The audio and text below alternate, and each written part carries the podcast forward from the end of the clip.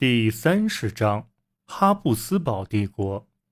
哈布斯堡帝国经过数个世纪的积累，其范围覆盖了跨越欧洲中部和南部的一些分散的领土。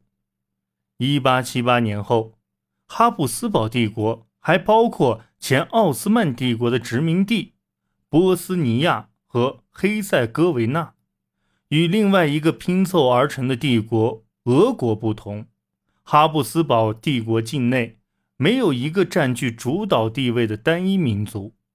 德意志人、波兰人、捷克人、意大利人、鲁塞尼亚人、斯洛文尼亚人、斯洛伐克人、罗马尼亚人、克罗地亚人以及犹太人，全部生活在哈布斯堡王朝的统治下。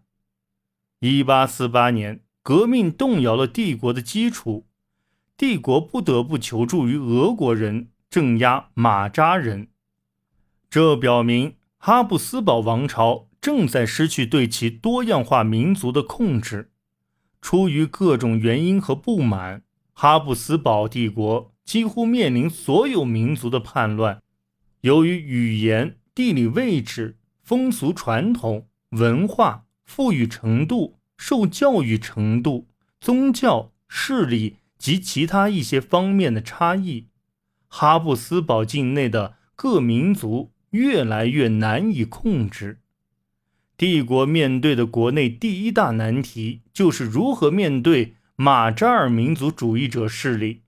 一八四八年，科苏特发动革命并取得胜利，在此鼓舞下，马扎尔人——哈布斯堡第二大民族，也开始踏上。改变哈布斯堡帝国的路途，马扎尔民族主义运动愈演愈烈。马扎尔民族主义者要求取得与哈布斯堡帝国中心的奥地利人同等的待遇。实际上，很多人都将此视为取得完全独立的第一步。哈布斯堡帝国同样面临国外的新挑战。日益强大的意大利民族主义威胁着帝国于亚平宁半岛的省份。泛斯拉夫主义者则鼓动帝国境内的斯拉夫人效忠俄国，向俄国寻求救助。由于奥地利在克里米亚战争中保持武装中立，这位昔日的盟友已经变成故人。随后七十年间。俄国一直威胁着哈布斯堡的生命线多瑙河，而在西方，拿破仑三世领导的新法兰西帝国似乎成为梅特涅真正的噩梦。这位年轻的拿破仑在新一轮权力博弈中能颠覆整个欧洲，而哈布斯堡帝国则将失去大部分利益。在北方，德意志突然成为一大威胁。普鲁士的实力不断增强，不久就可以与奥地利相匹敌。俾斯麦计划将奥地利驱逐出北德意志，而德意志民族日益增强的民族主义情绪也动摇了哈布斯堡的根基。